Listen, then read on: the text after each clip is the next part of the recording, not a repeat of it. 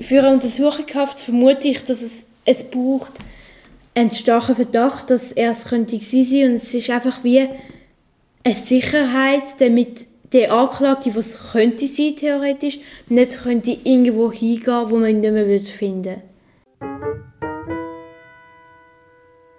Es ist kein Freitagmorgen früh und der Kollege Münch ist nie nicht.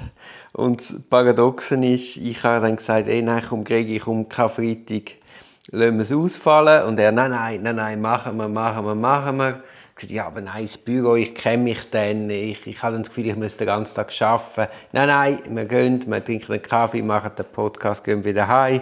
Ich bin da, Kollege Münch nie nicht, das Telefon ist natürlich nicht zu erreichen. Er hat wahrscheinlich verschlafen. So viel zu StPO-Artikel für Artikel vom Karfreitag. Ich werde, sobald ich ein Telefon habe, müssen die lesen. Aber Erfolg heute gibt es, glaube ich, nicht. Als Ersatz spiele ich integral das ganze Gespräch mit dem Toni Nadig aus. Und zwar unter der, in der Reihe Interview aus dem Gefängnis. Ich wünsche allen wunderbare Ostern.